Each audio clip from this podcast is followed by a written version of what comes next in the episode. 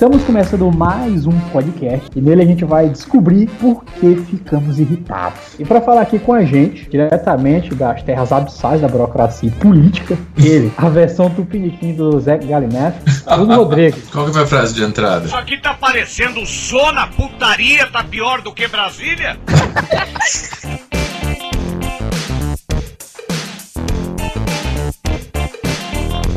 Diretamente de Viana, Espírito Santo, o capixaba mais arretado da costa leste, Wagner Peritione. E detalhe, eu já tô irritado. É um chapado, famoso Paquito.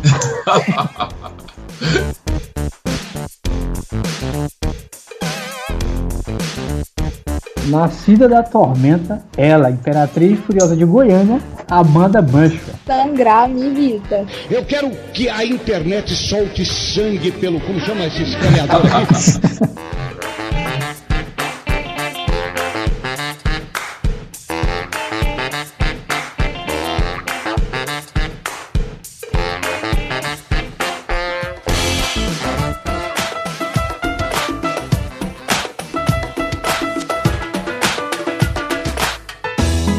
Então eu já quero dar a palavra aí ao doutor. Você tem uma coisa que me irrita muito é a estupidez humana, né, cara? Acho que todo mundo. Por exemplo, eu vindo da faculdade agora pra casa, né, e aí a gente acaba tava até pensando nisso no tema, e a gente percebe que como que a estupidez humana estressa a gente assim, né, no dia a dia. Coisas simples, tipo, você tá descendo a escada e a pessoa é, vai devagar, sabe? Tem, tem um zilhão de pessoas atrás e a pessoa vai descendo devagarzinho. Como se fosse ela não, só não ela. se liga. É, não se liga, sabe? Que, porra, dá licença que eu quero descer, Nossa, sabe? é Aí muito força a gente a cara. falar. Nossa, bicho, isso é insuportável. Aí vou pagar passagem no ônibus. Aí a pessoa tá na roleta lá e, e- e resolve procurar o dinheiro na hora de tá a roleta. Fila no ônibus, todo mundo querendo ir embora, entendeu?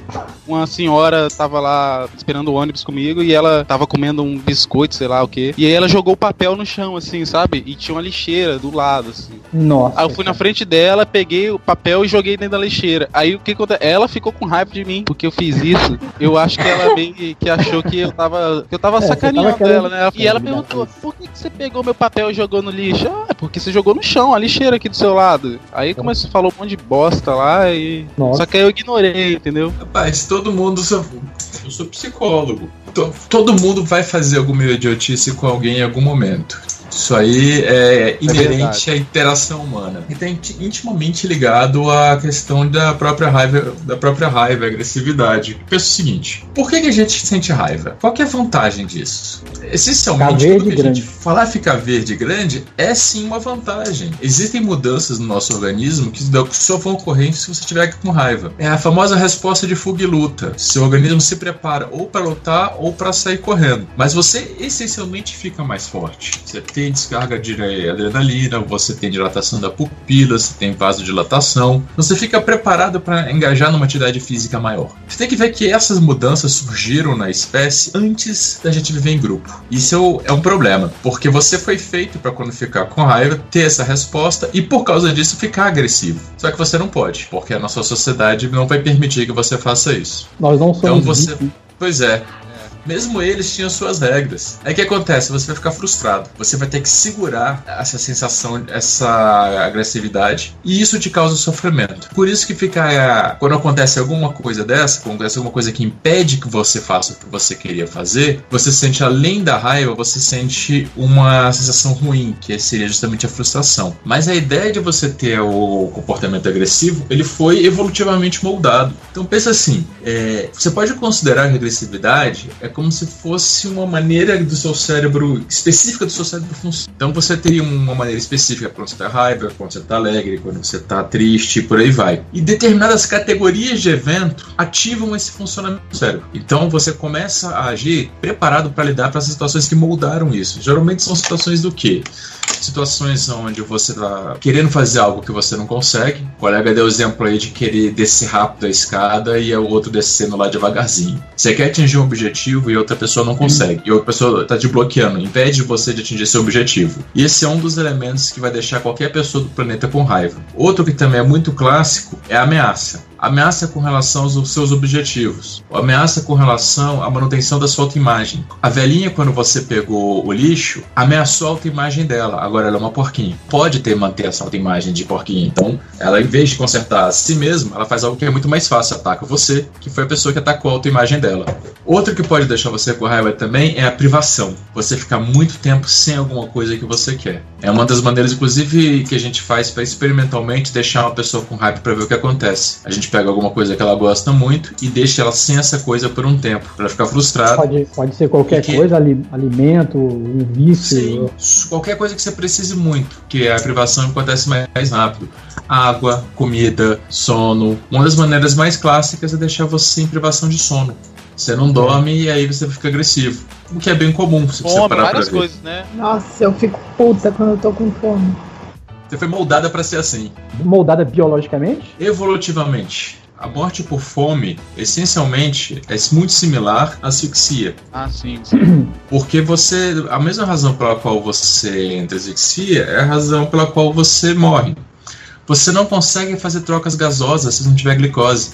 Nossa, então, eu- a, a baixa de glicose é interpretada pelo seu cérebro como uma, ameaça à sua vida. Então, por isso que algumas pessoas ficam mais agressivas, outras pessoas ficam mais nervosas, as pessoas sentem dor de cabeça É. e por aí vai. É uma ameaça contra a sua vida. Algumas pessoas têm isso mais forte. Outras pessoas podem ter também é, uma hipoglicemia, onde isso vai acontecer mais forte, já tem que ficar comendo sempre. É caso a caso, mas sim, se você ficar com fome, sono, situações de privação, você vai ficar mais facilmente irritado, porque justamente vai ativar esse processamento mental específico, onde as coisas que você vai ver no mundo vão ser interpretadas como o de uma criatura ameaçada. Então você precisa se proteger de tudo. Tem alguma diferença entre o indivíduo que fica irritado e o indivíduo que já é irritado? Porque a gente conhece né, pessoas que são irritadas por natureza. Elas não conseguem conversar, de, é, elas não conseguem dialogar, elas gritam, elas, elas são. Esse é o comportamento delas. Tem uma diferença dessa pessoa para alguém que é, é, se irrita. Isso é comportamental, é um construto, é, Sim, é sim, dela. o que, você tem aí? É que aí você sai da emoção e vai pro humor e pro temperamento. A emoção é uma resposta imediata. Você, ela dura de 5 segundos a no máximo uns 2, 3 minutos.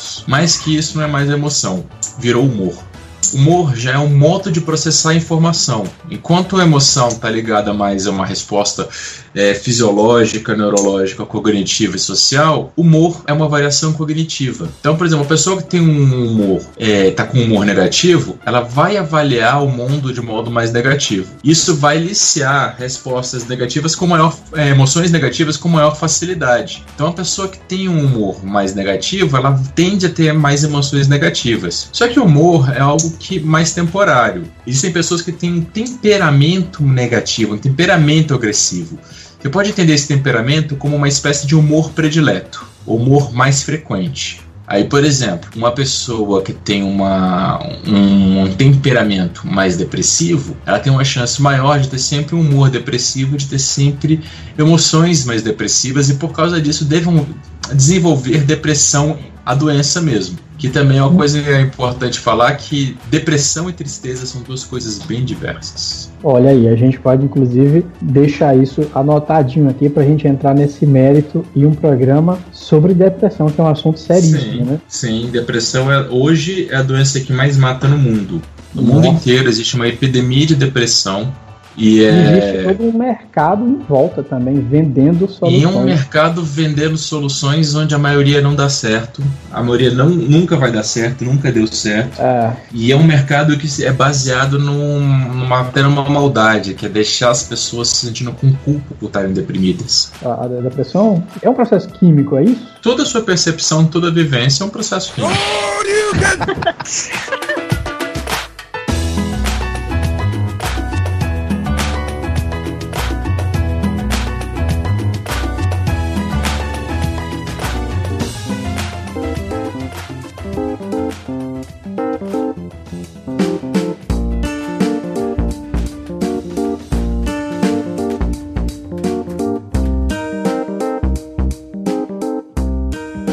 coisa que irrita a gente e, e é uma coisa que me irritava muito e eu não sabia por quê. E eu descobri que é uma enfermidade, cara.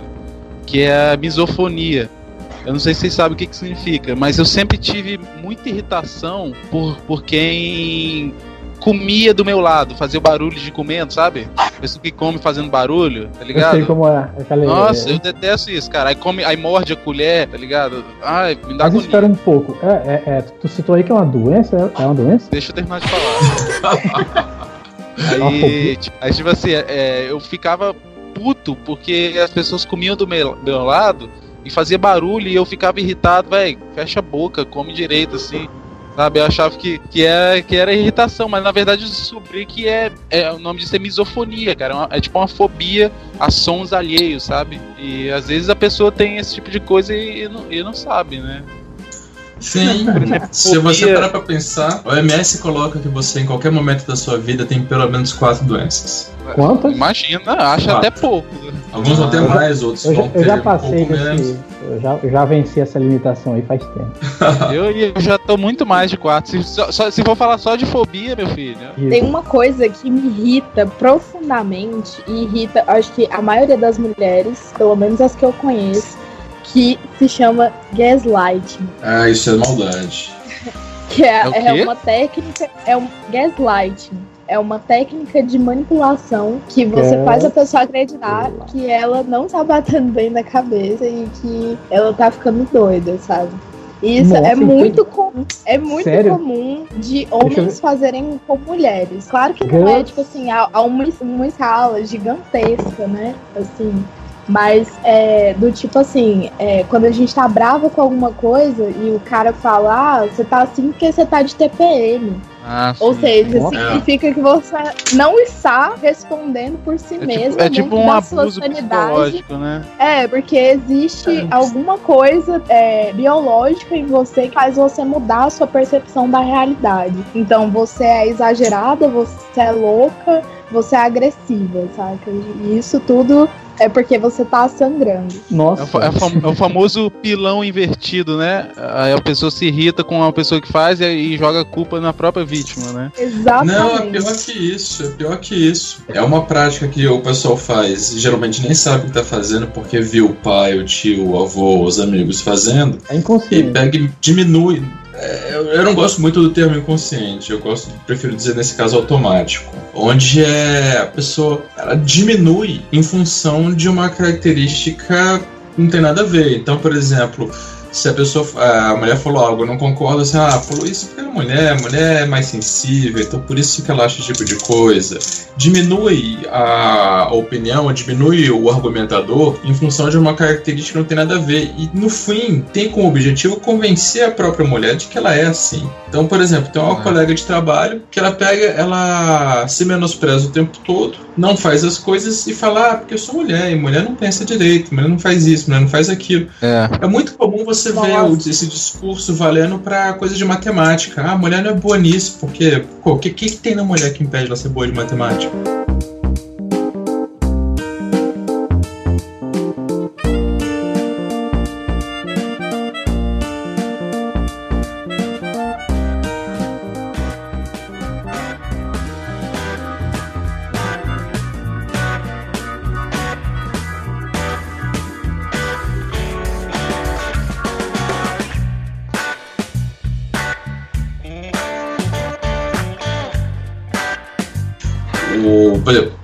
Pessoas, entre as, especialidades da medicina com maior nível de insatisfação tá a psiquiatria. Você vai, por exemplo, você quebrou o pé, você vai no ortopedista, o ortopedista faz um, um raio-x, uma ressonância e diz, ó, seu pé quebrou. Agora você tá ruim. Você vai pro psiquiatra. Sabe, se o psiquiatra é, falar pra você que você tem alguma coisa na primeira sessão, se ele te fechou um diagnóstico, procura outro. Porque não, é impossível. Você faz uma, uma hipótese diagnóstica no máximo. Se você seguir os principais manuais, você não consegue diagnosticar depressão sem um intervalo temporal de duas semanas a dois meses. Você precisa de um acompanhamento e de um relato muito maior do que 45 minutos. E mesmo assim é a fala da pessoa. A pessoa fala, ah, tô ruim há muito tempo, faz duas semanas que eu tô muito triste. Você não tem como saber o quanto que isso aí é o, o modo dele se expressar. Então, para você fazer, fechar um diagnóstico desse em uma sessão só é muito complicado. Você faz no máximo uma hipótese. E aí precisa ser é, verificada no passar do tempo. E aí você tem os bons psiquiatras, você vai a primeira vez, você volta sem nada.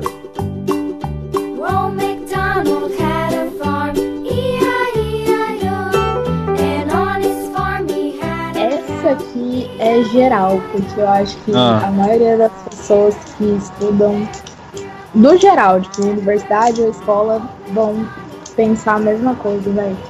Tem uma coisa que me irrita, é aluno que repete o que o professor fala pra parecer inteligente. Nossa Assim. senhora. O professor acabou de falar assim, o céu é Eu, eu, deixo, eu vou aproveitar e falar é aluno que ri das suas perguntas, que às vezes são bobas, né? Porque ele sabe. Isso também me deixa bem puto. É, O aluno que pergunta é pra copiar? Não, não tem mais. Eu, eu dei aula, eu dei aula de, eu dei aula por três anos de informática no, na, na escola estadual. E cara, aluno, aluno é uma parada irritante pra caralho. Não, mas, mas é- assim, gente, eu acho que eu, eu, eu acho também que existe muita pergunta idiota assim na sala e mas eu acho que a gente não deve rir, sabe? Às vezes a pessoa vai falar na inocência. Porque É, não, eu é. mesmo faço algumas perguntas idiotas, às vezes as pessoas riem da minha pergunta e eu Ah, fico. gente, mas dá pra saber se é na É, não, sim, sim, dá pra saber Se quando o é cara zoeira, faz né? Isso até maneira, velho. Olha, quando eu dava aula, Aquela- eu dizia o seguinte: não tem pergunta estúpida, existe só resposta estúpida. Justamente pra incentivar todo mundo a perguntar. Filosófico. Não, mas tá, mas tá certo. Tem pergunta que realmente é de deboche, assim. Parece que é. Igual essa é pra copiar, né? Posso ir no banheiro? né? É, pelo amor de Deus, né? Não, é claro que isso pode ser encarado como carência também, né? Existem vários tipos de carência. Às vezes a, a maneira como a pessoa externaliza isso é, é dessa maneira, né? Mostrando que é inteligente e ela chama atenção dessa forma. Mas, mano, é muito irritante, na moral, velho. Pois é. Uma das coisas que. Um dos temas que são é universal para geração de raiva é uma que eu gosto de chamar de ataque à expectativa de mundo. Todo mundo tem uma ideia de como é que o mundo deveria ser, como as pessoas deveriam se comportar. Então, as- pode ser que eu seja o idiota, então. Quando, quando alguém ataca a nossa expectativa de mundo, a gente se sente com raiva, a gente fica agressivo. O mesmo mecanismo que faz você ficar com raiva da pergunta é o mesmo mecanismo que faz com que um, um religioso fervoroso fique irritado ao ver um casal de homossexuais. É o mesmo mecanismo neurológico. Nossa. São duas visões de mundo que estão sendo violadas. Aí, eu vou puxar aqui um gancho que o Hugo deu agora, que eu sempre quis, né, sempre quis t- tive essa dúvida. Tem uma coisa que irrita muita gente, eu nunca entendi, e é exatamente isso. Por que, que o religioso ele tem raiva disso? Por que que. Não, o, que- o que irrita, o religioso mesmo irrita todo mundo, né? Já, já começa é. aí. É, é Ele verdade. tem uma Nossa, visão gente, de mundo. os religiosos vão ele quer odiar isso. impor- Ele quer impor aquela visão de mundo, né? quer impor a, a todo mundo. E as outras pessoas irritam ele também, porque eles querem impor a visão de mundo delas a ele. Principalmente porque quando ele tenta impor a visão dele, as pessoas reagem tentando impor a delas de volta. Então a eu- relação de religiosos com não religiosos tende a, ser, tende a cambar para uma relação mais agressiva justamente por causa disso. São duas visões de mundos incompatíveis e nós temos a tendência a não aceitar muito bem uma visão de mundo diferente da nossa. Mesmo quando a gente aceita, se você vai ver que é um esforço. É um esforço que você faz consciente para ver uma pessoa violando as suas normas de mundo, de como deveria ser o mundo, e mesmo assim ficar de boa com ela. E se esse aspecto, a visão, se a visão de mundo dessa pessoa for violada nesse aspecto importante, ele vai ficar agressivo. Existem aspectos de nossa visão de mundo que são menos importantes, então a gente só fica chateado, irritado, como a pergunta do aluno chato na sala. Mas a Agora, tem outros- também. É, tem outros que vão deixar a gente emputecidos. Então, por exemplo, no. Pegando o exemplo do humanista lá, ele vendo, vislumbrando, ele verificando alguém ser intolerante, vai ser tão. vai gerar até ele respostas de raiva tão viscerais, às vezes, quanto a de um religioso vendo, vendo um casal homossexual. Mas Sim, a intolerância também é uma questão muito, é, muito conveniente, né? Pra, pra religião e pra economia, né? Ela sempre foi usada como arma, assim como medo. É, é Sim, muito. sim. É, é um pastor que, que, que tá lá no culto e fala: olha, se você não for crente, você não, não vai pro céu, você não faz isso, não faz aquilo, saca? Isso é extremamente conveniente, porque realmente quando, não é só ele, ele não consegue atingir a massa toda em si, ele precisa dos é, seguidores para que essa notícia seja espalhada, né? E aí a, a intolerância vem com toda a força aí.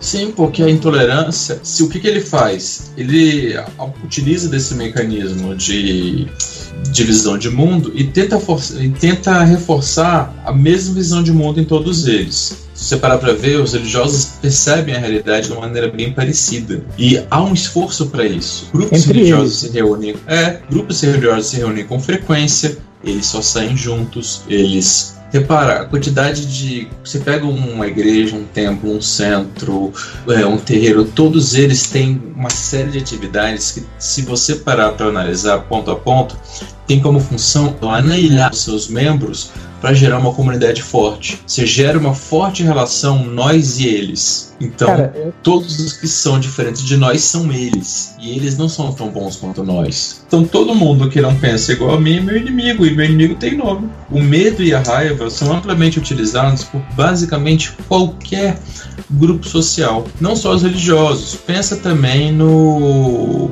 num- numa torcida organizada. Fomentar o ódio pelo outro e o medo de você estar na rua sem nós é uma das coisas que gera uma forte adesão a uma torcida organizada. E se você parar pra pensar, é uma coisa presente até na própria formação da família. Na gente você pode confiar, cuidado com os outros. O funcionamento padrão que o ser humano tem para criar e reforçar esses grupos.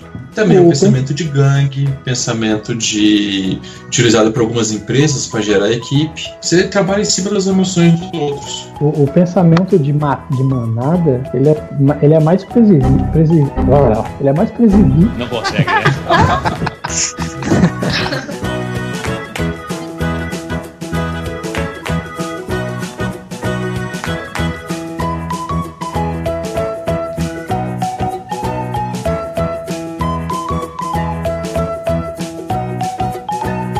você faz Exato. aquilo que todo mundo tá fazendo, você não precisa pensar mais naquilo. Então você consegue se preocupar com as suas coisas. É mais fácil, é mais tranquilo fazer assim. Exato, exato. Esses dias eu, eu, eu tenho um, um amigo que. que- eu, eu tenho um grupo de amigos, en- amigos entre aspas, que eles são. sa- Sabe aque- aqueles caras maromba, tipo Léo Strander, esses caras? E cara, esses caras eles são extremamente irritantes, porque quando eles se reúnem, eles passam uma, duas, três horas falando sobre qual o melhor whey protein, a melhor marca. Isso aí. Nossa, muito desgraça. Que merda. Pior que eu sei muito bem como é que é isso, porque eu convivo com pessoas assim, porque eu faço academia, né? Caraca. Mas eu não sou desse tipo, pelo amor de Deus. Cara, não, ainda bem. Porque, Não cara, é muito irritante. Eles se reúnem na academia lá e aí eles ficam conversando sobre política. E, e quando eu encontro com ele. Olha, a Amanda já sabe onde eu vou chegar. e quando eu encontro um deles na rua, cara, a, a, a, a, conversa é sempre a mesma. A primeira coisa que eles falam é: e aí? Pra 2018? Cara. no- Que quando- merda, velho. esses dias eu tava conversando com um deles e aí ele tava jurando que era da salvação do país porque né, é o melhor presidente mais, é o mais capacitado. Eu falei, cara, cara, ele não entende de economia, sinceramente. Ele pode ser honesto do jeito que tu tá afirmando, mas ele não entende de economia. O é um cara gabaritado pra ser o presidente. Aí ele virou pra mim e ele disse o seguinte: é o melhor e ele vai ganhar, porque todo mundo tá na academia. Você ele deu a o frase certa. manada, cara. Ele usou o pensamento que- entende. Não, e você disse a, fra- a frase mais descritiva para falar do comportamento de banana. Todo mundo. todo mundo. Você tem uma ideia? Esse fenômeno que a gente que, que ele chamou de todo mundo, a psicologia estadunidense chama de efeito de minoria. Por quê? Para Hum. você é a maioria, certo? Hum, Para tá. ele é todo mundo. Mas se você for analisar dentro do grupo, é uma minoria pequena, Caraca, é mas é uma aí. pequena e Realmente. coesa. Realmente, É eu já percebi isso. Eu já percebi isso. Porque quando o cara defende aquela linha de pensamento, ele julga que todo mundo tá defendendo com ele. E É. ele, não, ele não consegue se enxergar como uma minoria, como um grupo pequeno e centrado. Eles não conseguem se enxergar assim. Na mente dele. E daí tem dois fenômenos que se desdobram disso. Um é o viés de falso consenso. O viés de falso consenso é isso aí. Meu grupo, todo mundo que eu conheço, o meu todo mundo fala que vai votar no todo no Logo, todo mundo de verdade vai. É por isso que o filho do passou aquela vergonha no Twitter, né, cara? Pois é, pra ele, aquilo foi uma surpresa. E pra, o que, que ele faz? Pra manter a Verdade. crença, ele cria uma justificativa. Ah, foram hackers, foram trolls. Exato. E assim, esse, esse comportamento, ele é curioso porque. O próprio irritante pra caralho, né? Mas- Nossa, outra figura Sim. que irrita. Ele cara. bagunça a nossa visão de mundo ideal. Ele prega que ela tá errada e que deve ser mudada pra visão de mundo dele, que é uma visão bem é, complicada de se defender. Complicadíssimo. E, e uma coisa que irrita, né, dele, que é bastante irritante, é o fato de que ele não usa argumentos. Ele usa seguidores de ou usam palavras de efeito, frases de efeito, ou usam memes. São as únicas coisas que eles usam É. como argumento. Cara. Não É, tem como como- você. Metodologia de irritar as pessoas, né? A metodologia que Exato. velho. Eu já vi o discussando algumas vezes. Quando ele quando começou a surgir esse fenômeno, eu fui atrás pra ver o que estava acontecendo. Ele é Tipo, o muito bom mundo, de retórica. o, o mundo foi pro buraco de vez, né? É, não, eu vi que ele é um cara muito bom de retórica. Ele consegue muito bem, num, num debate, pra plateia, uma plateia leiga, sair como vencedor mesmo quando perde. Ele tem uma retórica muito boa. O negócio é que é justamente isso. Se você não conhece aquele tema, você vai ver um debate dele com alguém, você vai achar que ele venceu. Exato. Se você conhece, você vê que não. Exatamente. Eu recebo direto vídeos. é, eu tenho um amigo babaca no WhatsApp que fica me mandando vídeo do. E aí eu vou ver, cara, o argumento dele é cheio de furo, não, não tem nada de concreto, é um argumento simples. Mas na cabeça daquela pessoa que não entende do assunto, genial. O cara mais gênio do planeta. E assim, como que você vai debater economia, ou como que você vai debater política com alguém que não sabe absolutamente nada sobre economia ou política? É como você tentar refutar o unicórnio cor-de-rosa. Não tem como. Pois é. Quando a gente pensa nos gregos clássicos, a gente acha que todos eles eram democratas, defensores do, da república, da democracia. Exato. Não é bem assim, não. Platão era contra a democracia. Platão falava o seguinte: qual é o problema da democracia? O... Numa democracia, o governante é eleito. Então, a meta dele não é ser um bom governante, é ser eleito. Então, ele vai fazer as coisas para ser eleito, não para ser um bom governante. Quem vota é o povo. O povo não é todo educado, não é todo estudado. O povo é o povo, com preocupação de povo, conhecimento de povo. O povo ele quer ser agradado, ele vai votar naquele que vai agradar ele. Com o tempo, a melhor das democracias acabaria virando primeiro uma demagogia, né? E no fim, uma ocla, ococla, Não consegue, né? Falou, ococracia. O governo dos piores. Existe um pouco disso mesmo. Para Platão, ele propunha um, um- um governo onde dizia que quem devia governar eram os filósofos. Na seguinte lógica: se você está num barco, quem que você quer que seja o capitão? É o cara que melhor pilota. né? Pois é. Então, se você está no governo, você precisa de um político profissional. Essa é a, essa é a visão dele. Hoje, curiosamente, quem mais se aproxima da visão do, do Platão sobre o governante são os chineses. Os chineses, o cargo de premier, você não é eleito, você é escolhido dentro do partido, mas só pode ser escolhido dentro do partido as que, aqueles que alcançaram determinado grau dentro da burocracia chinesa. Ou seja, você pode considerar que é um conselho de acionistas que elege um dos acionistas para participar. Mas você só vira só faz parte do conselho de acionistas se você começar lá embaixo. Você tem todo um preparatório para virar, para fazer parte desse comitê. Você tá Quase a mesma coisa que aquela receita de bolo do Maquiavel, né? chamado do príncipe. Pois é. É, o Maquiavel. Quando o Maquiavel escreve o príncipe, é como fazer com que o príncipe continue sendo príncipe e não seja destronado. Esse é o principal foco dele. Maquiavel foi um diplomata, então ele viu muito governo sendo. muito governante sendo deposto. E provavelmente ajudou alguns desses também. Mas Então é- ele escreveu o livro. Ajudou, mas não só. Ele vivia num contexto de guerra, né, velho?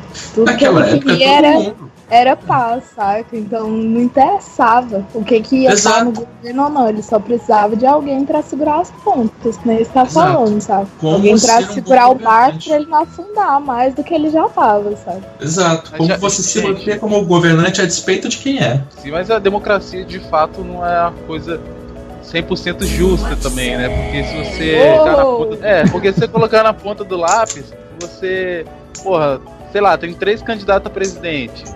Aí um recebe 50%, do- 40% dos votos e os outros dois recebem 30 cada um. E aí? A maioria é contra o que ganhou ainda, sabe? Uhum. Então é uma parada Mas meio quem disse que polêmica. a democracia precisa estar inserida dentro de um sistema político? Onde Não, não, existe um assim, eu tô governo. falando em, que- em questão de maioria mesmo. Pois é, a razão de você ter um segundo turno na- É, exatamente, exatamente. é justamente para você gerar uma pseudo-aceitação disso. Agora, você tem aí, e, tipo, em países onde o voto não é obrigatório, um turnover, né? Tipo, o não comparecimento de mais de 50% da população. E, por exemplo, em aí? países onde o voto Como é é. Foi uma pessoa assumiu e se deixou ser, convi- ser conduzida. E em países onde voto é obrigatório, já aconteceu de você ter mais de 50% dos votos anulados. Então, a rigor, mais de 50% da população era contra todos os candidatos.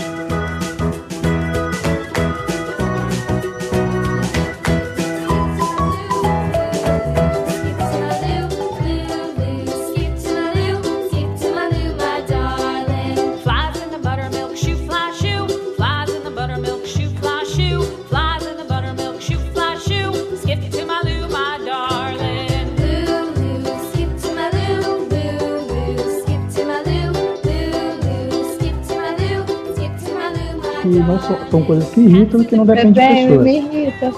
Como? Sangrar me irrita. Sangrar?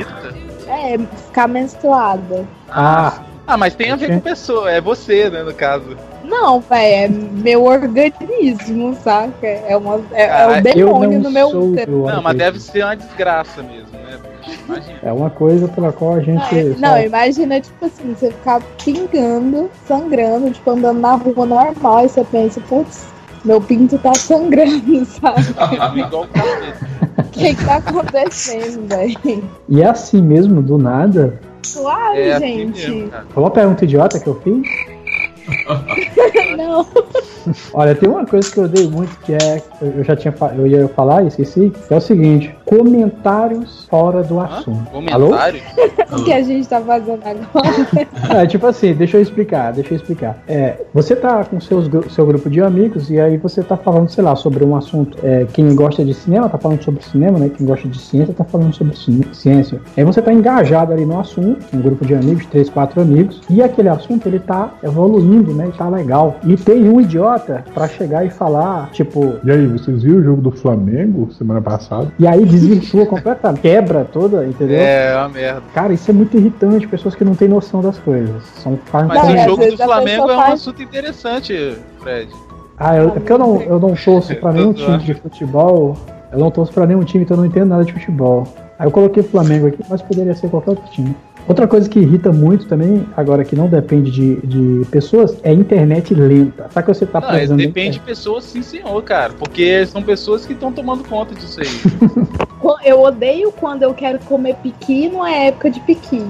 Ah, Não aí, aí, aí, aí achei. Pronto, você acabou de me. Mas aí depende da pessoa que não plantou. Tem uma ligação bem forte dessas coisas todas que vocês falaram, que é, se vocês se repararem pra ver, é, eu queria que não fosse assim, mas é. São todas elas são coisas que violam a expectativa de vocês de como o mundo poderia ser. Realmente, Complexo eu minha queria cabeça. o ano E inteiro. quando muda um tipo de gente que é muito irritante no trânsito, são aquelas pessoas que elas buzinam. O- A buzina, ela não faz o menor sentido. Os, os motoqueiros são uns deles, né? É, motoqueiro. Eu acho que essa visão do motoqueiro, eu acho que ela foi criada aí, na, nas capitais, né, na, na grande metrópole. Porque o motoqueiro só se ferra. Eu sou motoqueiro e eu só me ferro na estrada. O É, que o acontece. para-choque da moto é você. Exatamente. E aí, É, moto é uma parada que não faz o menor sentido, né? Na, na verdade, eu acho. Como é que você pode confiar num, num, num, num meio de transporte que se você ficar parado, você cai e se machuca? o, o ser humano, então, não faz o menor sentido. Você pode cair, né? E perfurar sua testa e morrer também. Não, mas a moto você é muito perigoso, eu acho. Assim, gente, eu não, eu não tenho nem carteira de motorista, então eu não entendo é, dessas Se você estiver andando de avião e o avião cair, você tem que chance. Aí, Mas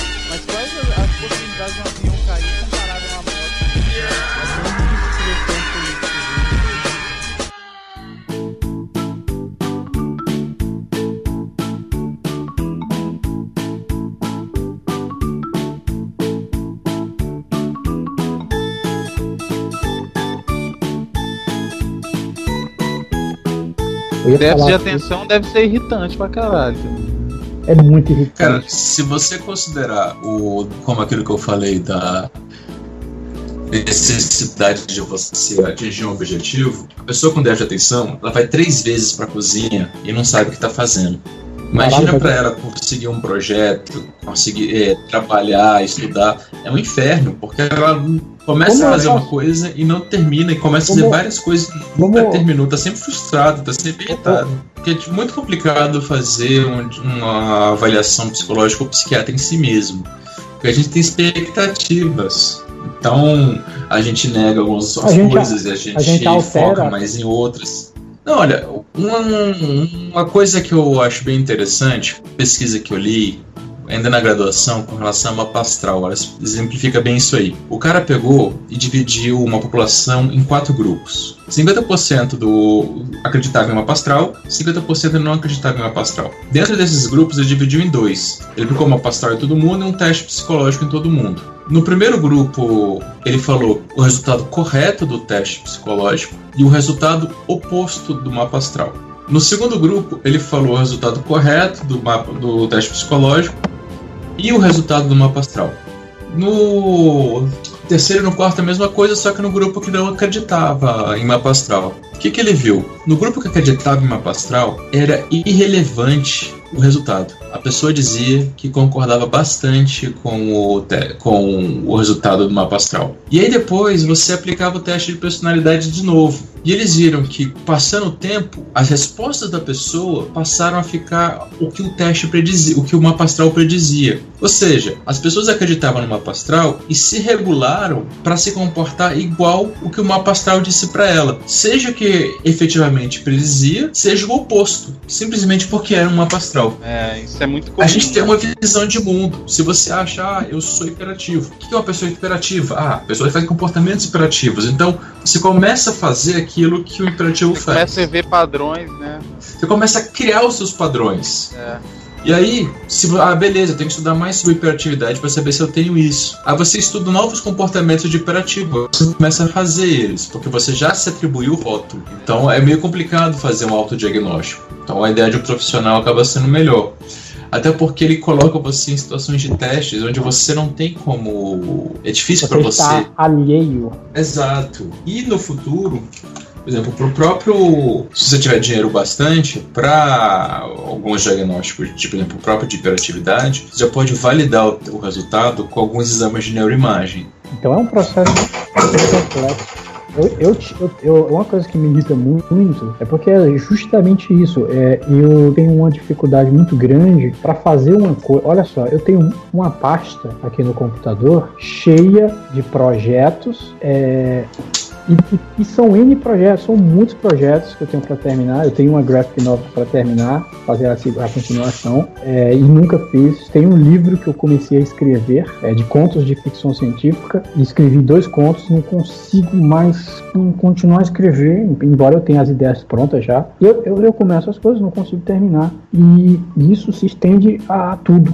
Eu vou na cozinha, tipo, beber água, e eu fico andando na cozinha sem saber por que, que eu cheguei lá. E aí eu tenho que voltar pra cá, e aí eu tenho que sentar e entender. Cara, isso é muito irritante, cara. Ó, tem uma coisa que me irrita muito forte. Vocês já viram falar de um livro ou de um filme, um personagem chamado Poliana? É, então, Poliana foi um livro e fizeram um filme durante a Grande Exceção que é uma menina que não importa o que aconteça, ela vai ver o lado positivo em tudo e vai tentar ficar feliz.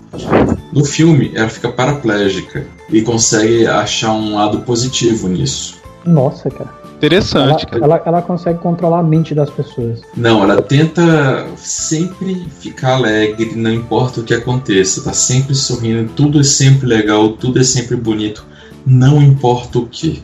Então ele é tipo aquele religioso que ele não tem nada em casa, mas no final ele vai ter uma recompensa na outra vida. É sempre. Não, a recompensa é agora, ela tá feliz agora. Ah, mas eu acho bacana o otimismo. Pois é, com ele- pessoas com esse otimismo doente que não, não altera o comportamento. Então, tudo tá sempre lindo, tudo tá sempre ótimo, tudo tá sempre feliz. Essas pessoas me dão no nervo, nos nervos. Também é Sim. prejudicial. Ah, pessoas otimistas te irritam, né? Isso.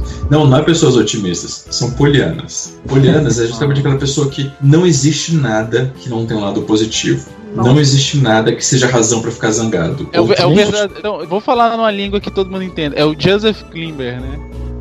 Tipo isso. Tipo isso. Só que além de ser o Joseph Green, que é o cara que não desiste, cara, cortaram os braços dele. Não só dá pra continuar do trabalhando, mas e, e isso é ótimo.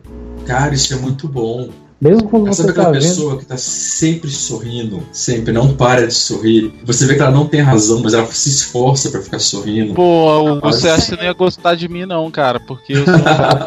Um cara pessimista? É, Fagner? não, otimista. Otimista. Não, porque ele falou que não gosta. É, otimista é a pessoa que tá sempre alegre. Ué, mas. Eu sou bastante, cara. Eu sou bastante otimista. Tô sempre. Cara, eu tô fudido, mas eu tô feliz. Nossa, Sei eu lá, também não deve ser isso. gente. Eu já tive a oportunidade de trabalhar numa sala com uma pessoa assim. Cara, a pessoa tá sempre feliz. É tipo assim, todo mundo se deu mal. Ela, nossa, mas vamos ver aqui. A gente tem que ser feliz, gente. Um esforço enorme pra manter um ar de felicidade a despeito do que esteja acontecendo. E o pior, qualquer os principais estudos na área colocam que essas pessoas são as que têm a maior chance de ter aquele surto, sabe? Parece no jornal, é, fulano de tal, que era uma pessoa boa, saiu matando todo mundo. Surto, surto do Michael Douglas no dia de fúria. Pois é, é, são as pessoas com a maior chance de fazer isso. É, porque elas reprimem demais os sentimentos reais, né? Pois é, a gente tem na nossa sociedade uma norma cultural que obriga que a gente seja feliz. Você é obrigado a ser feliz. Você não pode ficar triste. Você ficar triste é uma coisa de errado com você. Se as pessoas à sua volta ficaram tristes, você vai lá É. resolver isso pra elas. Inclusive o, o filme é, é, Divertidamente debateu bastante isso, né? E trouxe até uma luz a respeito desse assunto. Pois é, o, o filme é bem importante porque ele coloca lá a, a criança faz o máximo possível para evitar entrar em contato com a tristeza. Exato. Sendo que demonstrou que demonstrar tristeza serve, tem, uma, tem uma função evolutiva. É quando as pessoas que você gosta sabem que precisam cuidar de você. E aí você vê toda a necessidade né, da tristeza projetada na, na personagem, você vê o crescimento da personagem justamente com a necessidade que a tristeza tem, a importância dela também, juntamente com a Pois felicidade é. e os outros sentimentos. Para Se criar você um. nega a tristeza no nível que acontece lá, é justamente o que o Coisa coloca. Você vai tentar. é, você vai começar a desenvolver uma certa dificuldade de sentir todas as outras emoções. Uma coisa interessante do Divertidamente é que ele é baseado no trabalho de um cara chamado Paul Ekman. O Paul Ekman, ele, ele tem um psicólogo com uma vida bem interessante. Ele foi o cara que basicamente colocou emoções de volta na psicologia, porque na maior parte do tempo da história da psicologia como ciência, a gente parou de trabalhar com emoção porque a gente dizia não dá para mexer com isso. E ele recupera uma metodologia e desenvolve que permite que a gente trabalhe com ela. O primeiro trabalho que ele fez em parceria com a Pixar foi, a foi o Procurando Nemo, onde ele forneceu os mecanismos para você fazer com que os rostos dos peixes fossem extremamente expressivos. Se você parar para ver, se você tentar, tentar lembrar dos personagens do Procurando Nemo, você vai pensar em rosto. Qualquer um você vai pensar mais no rosto do que no peixe. E muito em função do trabalho dele. Divertidamente, também é nessa mesma lógica. Tem um, um- um outro cara que foi, foi aluno do Ekman, chamado Gross. O Gross ele fez um estudo bem interessante, onde ele demonstrou que se você tenta é, não demonstrar uma emoção positiva, você sente menos ela. Agora, se você tenta é, demonstrar uma emoção positiva quando você está triste, você vai sentir mais a tristeza e vai ter maior dificuldade a longo prazo de ficar, de ficar alegre. E vai ter custos cognitivos, afetivos e fisiológicos altíssimos em função disso. Você não foi feito para segurar sua tristeza. Então o, o ser humano então tá ferrado nessa sociedade e que o, ela exige que você seja feliz e sorridente o tempo inteiro, Uhum. sociável. Pois Nossa, é, um dado que é interessante: pessimistas morrem mais tarde, otimistas morrem mais cedo. Caralho, então eu tô- tenho mais alguns Era tudo que eu precisava ouvir. eu tenho mais alguns anos de vida então. né? É, eu pego- otimistas morrem mais cedo, porque principalmente o mais otimistas têm ataque do coração do que pessimistas. Cara, É eu. porque eles reagem pior à surpresa, né? Não, porque é o seguinte, o pessimista, ele já sabe que o mundo vai estar ruim. Aconteceu É, mais é, uma o- coisa ruim, ó. Como- Eles não tomam aquele susto, né? De. O mundo é uma nossa, merda. tô- É, eu já Não, é sabia. verdade. Eu acho que Olha, tem que ter, tem que ser na medida, né? Pois é, porque o ser pessimista impede você de tentar coisas. O otimista tenta mais coisas. O pessimista tenta menos coisas. Mas o otimista fica mais frustrado. Vai ficar. No longo prazo, o otimista fica mais triste do que o pessimista. Com mais intensidade.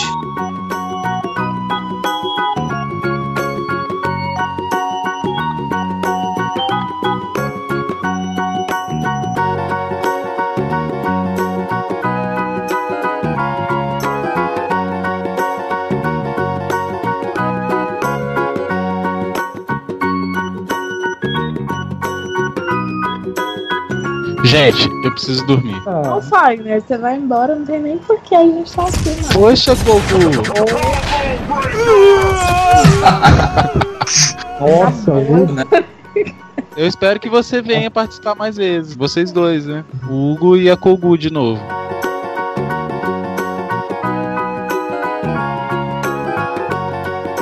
Eu, eu, eu- eu- aquele conceito, aquela. Eu, eu, eu tô, eu tô com muito medo de usar algumas palavras aqui que o Hugo vai me dar Tiger Uppercut. E aí eu fico pensando direito em que palavras eu vou usar. A gente falou de É, vários animal. assuntos aqui do âmbito da psicologia. E o assunto mais, de- o assunto mais debatido, o foco de tudo, foi as origens da raiva e coisas que nos É. unem.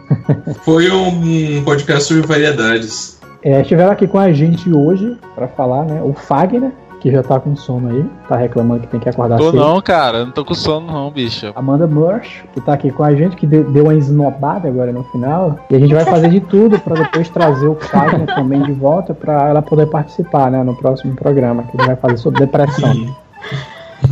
É nóis, galera.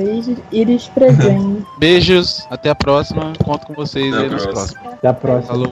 Ah, já agradecendo aqui a presença de vocês, a, a presença da Amanda aí. Mandar um beijo pra mim, amor. Tô brincando. Então, gente, muito obrigado pela participação aí e até mais. Falou. Até mais.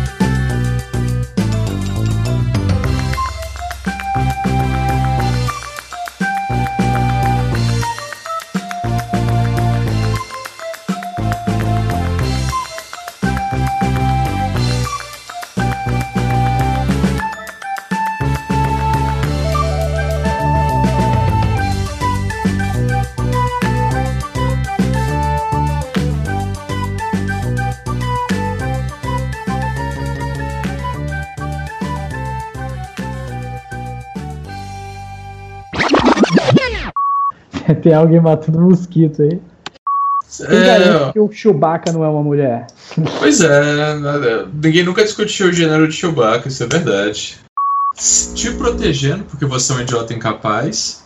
Pô, Então, Mas Brasília não é só política, não, cara. no- 80% do nosso PIB é política. Se, se Aí. parar a política, a cidade morre. Nossa, Não. que Ah. desgraçado. Agora que eu fui entender. E a mística, hein? Desde a podcast passada que a gente tá nessa. É da verdade, a gente não sabe se a mística é o místico. É, a gente acabou que não, não sabe exatamente do que, que foi o programa, né? É, vamos ver na edição.